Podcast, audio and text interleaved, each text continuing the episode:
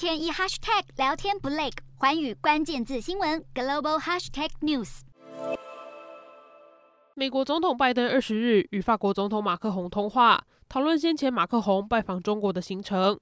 当时马克宏在出访结束时发表涉台争议言论，表示欧洲不应该变成美国附庸，为台湾问题卷入美中冲突，掀起轩然大波。如今两人在通话中共同致力要促进印太地区的安全，同时也重申了维护台海和平稳定的重要性。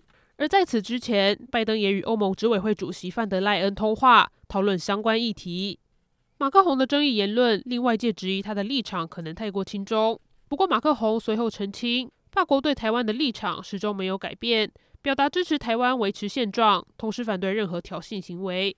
特别是中国解放军近期在台海周边的军事胁迫不断增强，各国都担忧战事可能一触即发。部分美国官员也开始意识到对台军售和武装台湾的重要性。然而，中国对于这样的想法当然完全无法接受。